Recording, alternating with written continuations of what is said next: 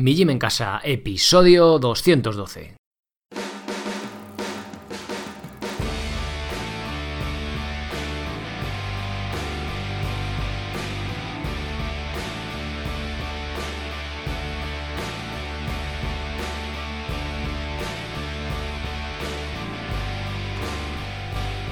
Muy buenas, bienvenido a un nuevo episodio del podcast de Mi Gym en Casa, la radio donde hablamos de entrenamiento, alimentación, minimalismo en la vida y en el calzado, estilo de vida y hasta de estoicismo desde un punto de vista diferente e independiente. Soy Sergio Catalán de migymencasa.com, la web donde encontrarás los planes y cursos para poder entrenar con tu propio peso corporal de forma independiente en cualquier parte y sin apenas material, sea cual sea tu nivel. Tendrás acceso a todo este contenido por tan solo 10 euros al mes. Pásate por mijimencasa.com barra cursos y apúntate. ¡Comenzamos!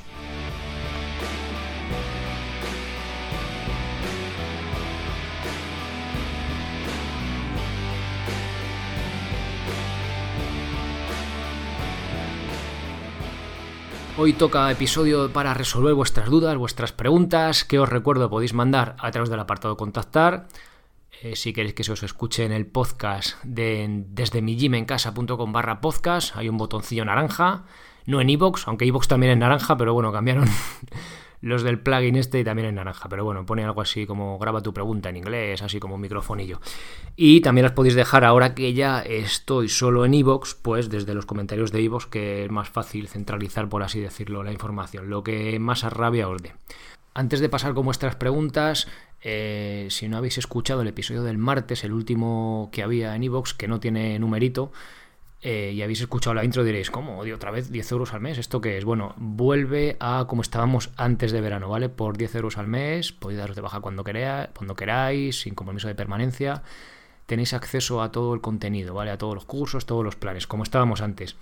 Eh, no me quiero enrollar más porque ya lo expliqué en ese episodio, así que si quieres saber un poco el porqué y un poco los entresijos, pues ahí lo tenéis, ¿vale? En el episodio del martes. Bien, vamos a... Vamos ya con esas preguntas. Eh, venga. Buenas tardes, voy por el podcast 44 y no sé si hablarás de ello más adelante. Pronto me pondré al día. ¿Has hablado sobre sentarse en la oficina? Te lo pregunto por el mito o realidad de sentarse todo el día en una pelota de fútbol, algún podcast, consejo o opinión. Gracias por todo, Miguel Ángel. Eh, no he hablado de sentarse en una pelota de fútbol, fútbol, fútbol. Eh, sí hemos hablado hace poco de ejercicios para el que pasa mucho tiempo sentado, sobre todo a nivel cervical, a nivel dorsal, no del tren, no de la zona lumbar, por ahí abajo, psoas, glúteos y demás. Eh, pero eh, concretamente de la pelota de fútbol.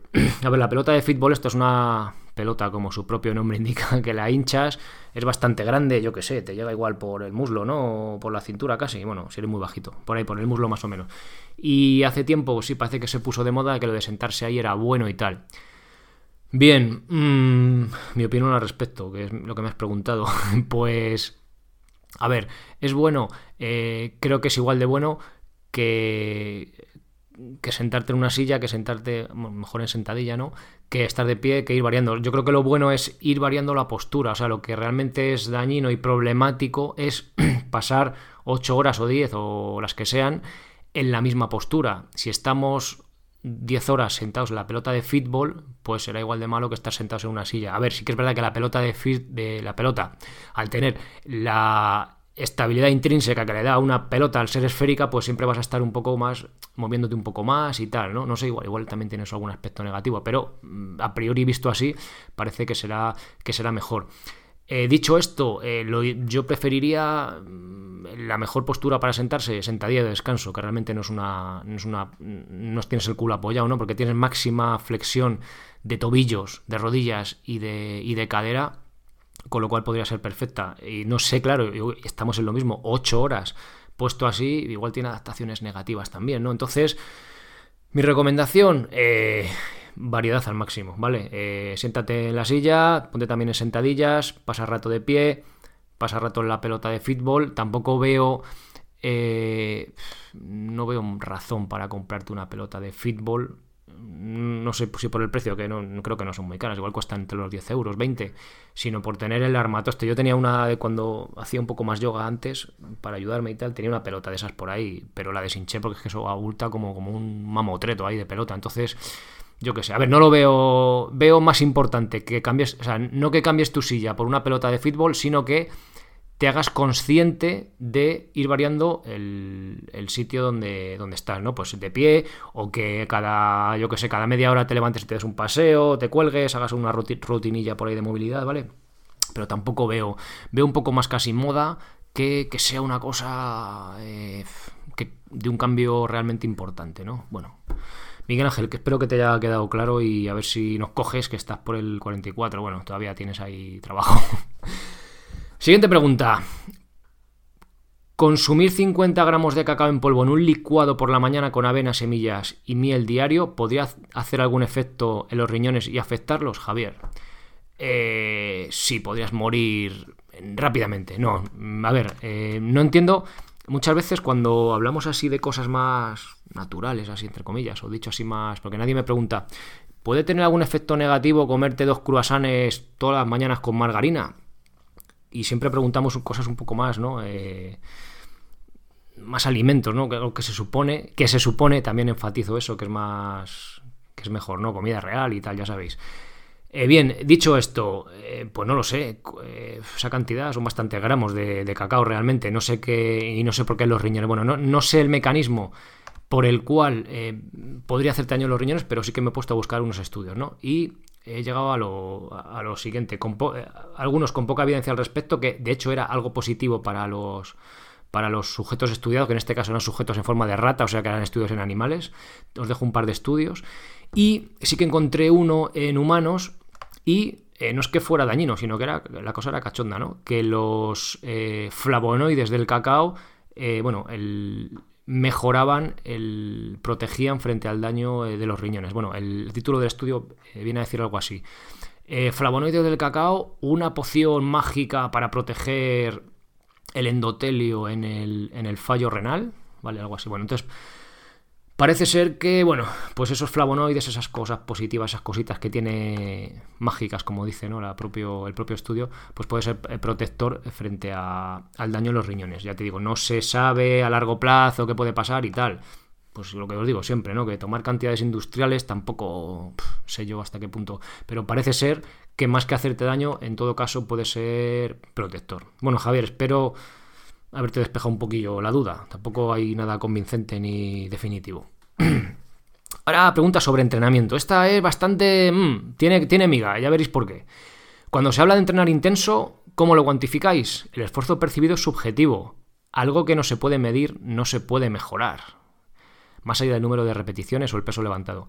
No se me ocurre otra manera de medir qué pulsómetro en mano y realizar una sesión de entrenamiento que medir. Ah, vale, perdón. No se me ocurre otra forma de medir que pulsómetro en mano y realizar una sesión de entrenamiento y así comparar. ¿Cómo lo mides tú? Bien. Mm, mm, saludos, Hugo. Pone Podata descargando Evox. Bien, ya estáis ahí. la semana esa hubo una descarga masiva. Por cierto, ya somos más de 4.500 en Evox. Bueno, y en total, porque ya os habéis venido todos para allá. O eso espero. Si, si estáis escuchando esto, es que os habéis venido la, semana esa hubo, había días que había 150 suscripciones nuevas y tal, claro, de todos los que estabais viniendo. Bien, esto es muy... Aquí hay mucha tela que cortar, ¿vale? Y digo, y digo por qué. Toda la vida nos han metido. No, la intensidad del ejercicio son las pulsaciones y tal, y Pascual, ¿no? Van pulsaciones, vamos, yo he entrenado cuando hacía triatlón así toda la vida. Claro, me dices tú, claro, si tú te corres, si tú corres un, yo qué sé, 5.000 metros, ¿no? Con pulsómetro en mano y vas más rápido, pero a las mismas pulsaciones, pues has mejorado, ¿no? Sí, también estás mejorando. Pero también puedes medir el tiempo sin más. Es decir, yo salgo. Venga, voy a comparar el subjetivo. Eh, de forma subjetiva al 80% y en un circuito voy a 5 el kilómetro y dentro de 6 meses voy a 4,5, y medio, también ha mejorado, ¿no? Sí que es verdad que es más o menos subjetivo. Vamos a ver qué dicen por ahí algún que otro estudio. Bueno, algún que otro estudio no, los estudios en general. ¿Cómo, eh, ¿Qué medida tienen ellos para determinar el nivel de esfuerzo? Eh, normalmente lo que encontramos por ahí, lo que se utiliza son los MET, M-E-T, que, es, que viene a decir algo así como Metabolic Equivalent of Task. Dicho en cristiano, equivalente metabólico de la tarea, ¿vale? Es decir, el coste de energía que tiene para tu cuerpo el hacer una determinada tarea, ya sea correr, remar, bici, nadar o, ¿vale? Eh, una tarea cotidiana, por ejemplo, estar en, en el, en el jardín, sí, en el jardín gardening lo llaman estos, ¿no? Los, están por ahí, o cavar en el huerto, o yo qué sé, lo que se os ocurra, ¿vale? yo qué sé, escalar una montaña, hacer el amor, lo que, lo que queráis, ¿vale? Entonces, todos son tareas que aunque no esté dentro del entrenamiento, pero sí que tiene un esfuerzo metabólico en nuestro cuerpo, ¿vale? Esto es importante. Por eso, lo que digo a veces, desde el punto de vista evolutivo, las, si os mola el rollo paleo y toda esta historia, las tribus, eh, el ser humano, el Homo sapiens, en estado natural, por así decirlo, fuera de la civilización, no hace entrenamiento, no lo necesita porque su modo de vida eh, lleva implícito pues este estímulo, por así decirlo, ¿vale? Entonces, sin irme por las ramas demasiado. Bueno, ¿esto qué mide? Eh, mide mililitros de oxígeno por kilo por minuto, ¿vale? Es como algo así como el consumo de oxígeno, que me parece una medida más precisa. ¿Y por qué? ¿Por qué todo esto? Bueno, más o menos eh, también se ve que el esfuerzo percibido, que también se suele utilizar la escala Borg, eh, pues bueno, esto lo vi en el episodio 167, la intensidad de cardio óptima. Es un tema un poco ladrillo porque habla un poco de, estudios y no sé qué, es un poco rollete, pero bueno, si os interesa profundizar en el tema lo podéis escuchar allí, ¿vale? Entonces, eh, volviendo al tema, que me vuelvo a ir. En, cuando la, forma más sencilla es de esfuerzo percibido. ¿Por qué? Porque no hay que estar con el pulsómetro ni mirando para arriba, ni para abajo, ni, ni, moviéndonos loco, ¿vale? Y los MET al final tampoco vamos a poder ser capaces de, medirlos porque eh, vamos a decir, sí, correr son no sé cuántos MET, a no sé cuántos, sí, pero claro, depende la forma, en la forma que estés, depende del nivel de entrenamiento que tienes, tienes, te cuesta esa misma tarea un esfuerzo o te cuesta otro, lógicamente, ¿vale? Y ahí está la gracia. Eh, si, si yo, por ejemplo, soy un deportista de élite y corro a 3 el mil el kilómetro cuando salgo a rodar porque soy una bestia, eh, igual, me, igual, bueno, a 3 no, pero ir a 3.30 al mil si soy un atleta de élite, igual me supone ir a un rodaje al 75%. Pero si soy, estoy empezando a correr o llevo poco tiempo, a lo mejor ir a 6 el kilómetro me supone ir al 90%, ¿vale? Con lo cual no podemos coger esos MET de los estudios y extrapolarlos a nuestro caso concreto. Para eso tenemos eh, también las pulsaciones, ¿vale? Como dices, porque la persona que va a tope, pues va con las pulsaciones cercanas al, máximo y la, y la, persona que no va tan al tope no va tan, tan alta de pulsaciones, ¿vale? En este caso sí que Hugo pues, llevaría razón, ¿no? En cuanto a los MET. Pero en cuanto a esfuerzo percibido, eh, me parece más exacto. ¿Por qué? Porque aunque sea subjetivo, ¿vale? Tampoco se trata de engañarnos a nosotros mismos, lo nosotros con el entrenamiento nos vamos... Em, nos vamos conociendo y vamos sabiendo eh, más o menos el, esfuerzo que estamos haciendo, ¿no? Ya no se trata de decir, ¿cómo vas? Y vas a ir reventado y dices, no, no, voy sobrado. No se trata de engañar al compañero ni rollo ahí carrera, rivalidad, sino a nosotros mismos. Con lo cual, aunque sea subjetivo, me parece más exacto. Y también te digo por qué. Pues porque dependiendo de la tarea que estemos realizando, vamos a tener pulsaciones diferentes con eh, niveles de esfuerzo eh, iguales. Y me explico. Por ejemplo, los que seáis triatletas, que seguro que esto lo habréis notado bien. Eh, cuando vas, eh, yo qué sé, al 90% de pulsaciones en bici, ¿vale? De las máximas, o sea, perdón, en bici, el 90% de pulsaciones, si vas corriendo, es más fácil alcanzarlas que si vas en bici.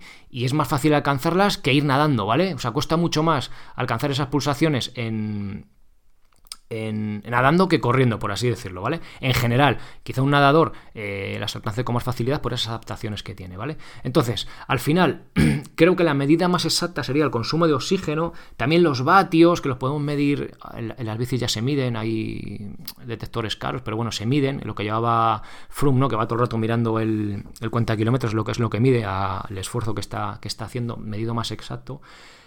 Pero, bueno, en definitiva, por, tampoco me quiero liar mucho más, ¿vale? Ni complicaros mucho la cabeza. El, creo que yo lo que más utilizo es el esfuerzo percibido. ¿Por qué?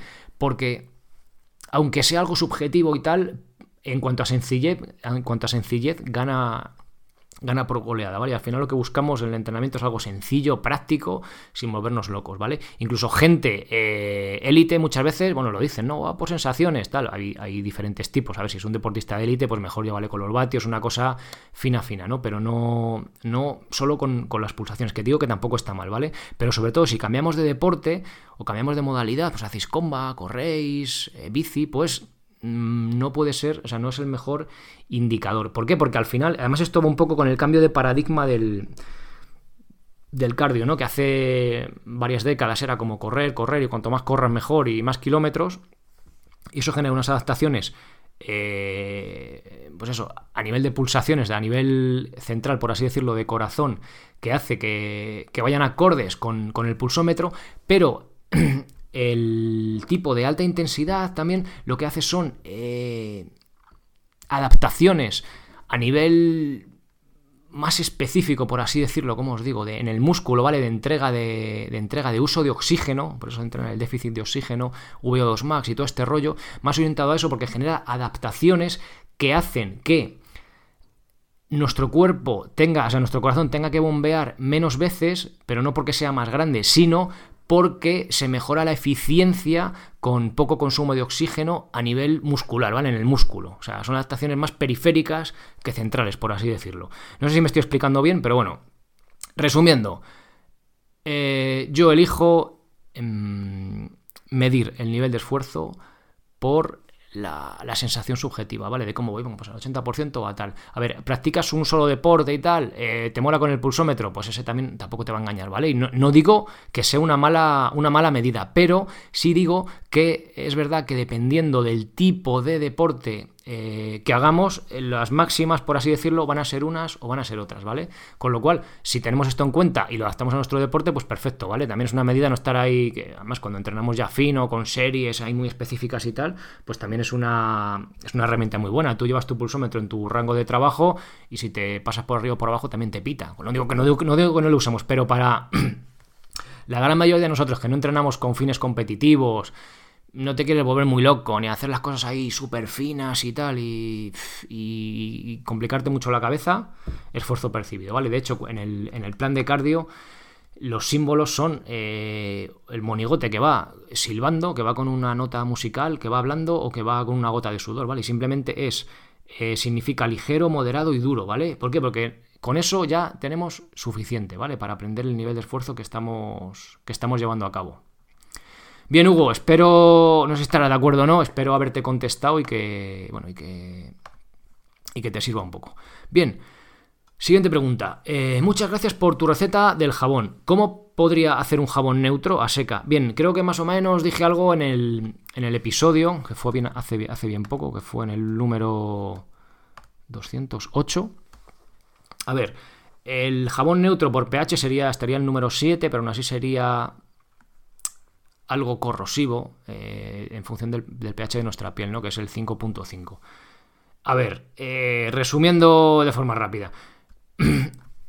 y por poner un ejemplo, si yo me mancho las manos de grasa, ¿vale? De grasa de esta, de coche, aceite ahí, de estas negras, eh, y utilizo un jabón neutro, por así decirlo, bueno, por así decirlo, no, un jabón neutro, que es más aceitoso, por decirlo de forma ambigua, pero que nos entendemos bien, que nos entendamos bien, va a ser súper difícil que yo me limpie. En cambio, si me echo Fairy, pues se va a limpiar de lujo, ¿no? No sé el pH que tiene Fairy, bueno, me estoy inventando, pero un jabón más, más corrosivo, ¿vale? Con un pH más alto, me va a limpiar mejor. O sea, cuanto más alto el pH del jabón, mejor me va a limpiar, pero también me puede hacer daño, ¿no? Entonces, el otro día vimos que, eh, no estando por encima de 10 el pH, no es problemático para la piel, ¿vale? Pero eh, no es necesario que bajarlo tanto. Ya, ya en la receta que vimos el otro día, la receta, no sé si está bien correcto decirlo receta, pero bueno, vimos que, el, que da un pH de 8, ¿vale? Que es súper seguro. Por eso hicimos un sobreengrasamiento y tal. Y hice un jabón durito, eh, echamos aceite de sobra para no tener problemas de que quede muy corrosivo. Y ahora sí ya veis que estamos en 8, ¿vale? Cuando eh, el límite, por así decirlo, de seguridad está en 10, ¿vale? No es neutro, no, pero mm, yo mirando por ahí desconozco si somos capaces de con aceite, sosa y, agua hacer jabones que es capaz de hacer la industria pues con otros métodos más técnicos, por así decirlo, de 5.5 y tal, ¿vale? Que no sé hasta qué punto es un poco más, es un poco rollo, pues eso, marketing o querer venderte pH en otro con la piel y tal, si no hay un problema, que, eh, que un jabón de este tipo, ya digo, que es seguro dos puntos por debajo y no da ningún tipo de problema, ¿vale? Ya os digo, como siempre, nota de precaución, eh, si tienes problemas con la piel, pregunta a tu, a tu dermatólogo o pregúntalo y si ves que te va mal, o sea, úsalo pues lo dejas, ¿vale? Simplemente es eso. Se trata de con un jabón sencillo, hacer un jabón, o sea, con aceite usado, hacer un jabón sencillo y seguro en casa. Ya liarnos mucho de que si el neutro no es neutro, llegamos hasta donde llegamos. Bien, y última pregunta.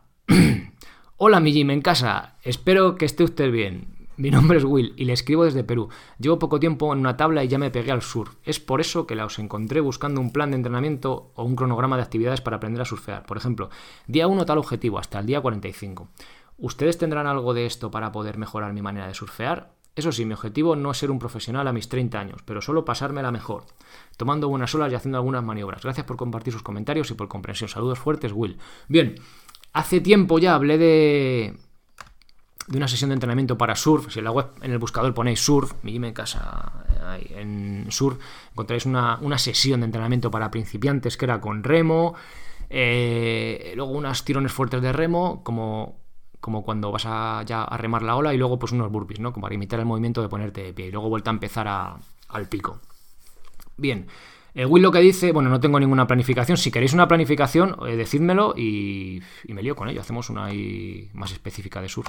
Pero viendo, perdón, a grosso modo, ¿cómo es una sesión de surf? Bueno, una sesión de surf también depende cómo esté el día, ¿no? Si está el mar fuerte, te pegas una paliza y duras menos. Pero si está medio bien, normalmente nos cuesta un poco, también dependiendo del tipo de tabla y un montón de cosas, pero bueno, eh, la parte más dura, por así decirlo, es eh, entrar en el pico, ¿vale? Cuando hay bastantes olas y no hay muchas olas, pues nada, son varias remadas seguidas. Por ejemplo, yo que sé, 20, 30, depende eh, lo largo de la playa y un montón de cosas. Luego estamos esperando, que si estamos un poco en baja forma, pues nos quedamos más tiempo esperando, recuperando. Ahí no hay tiempos, no hace falta no hay nadie que nos esté mirando el reloj, por así decirlo.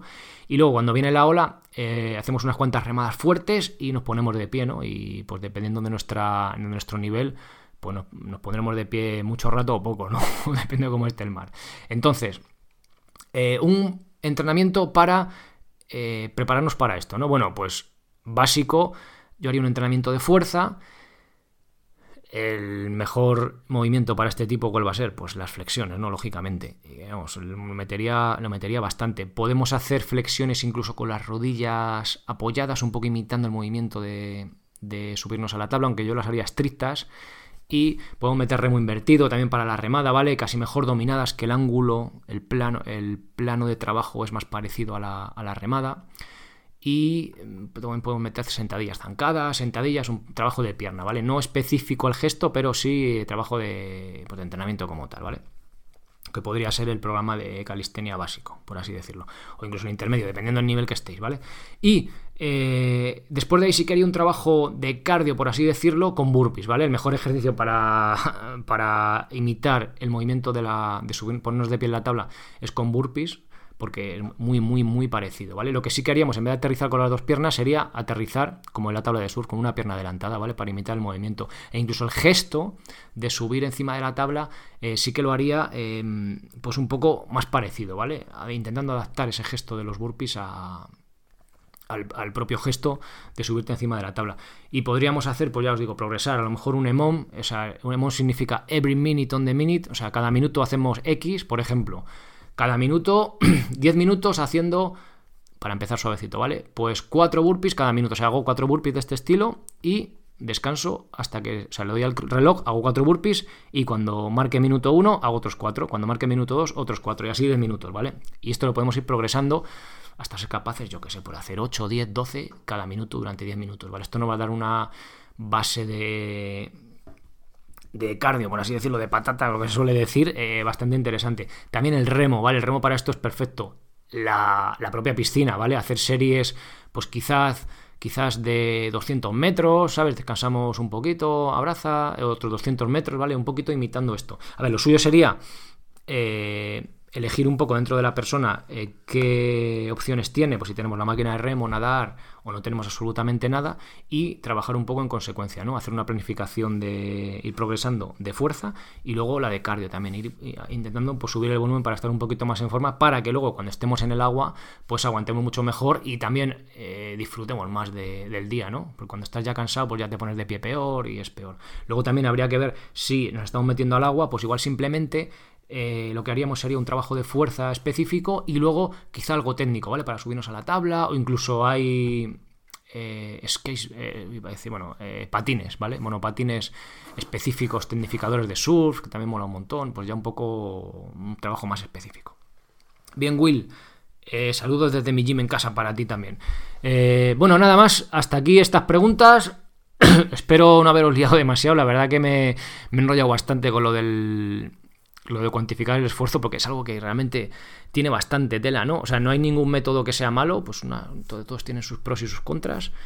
Y bueno, pues espero haberos aclarado un poco las dudas que hayáis podido tener. Si queréis mandarlas, ya sabéis, desde el apartado contactar, lo podéis grabar desde el apartado podcast o en los propios comentarios de iVoox. Nada más. Muchas gracias por estar ahí al otro lado y nos escuchamos en el próximo episodio. Ser responsable para ser feliz. Adiós.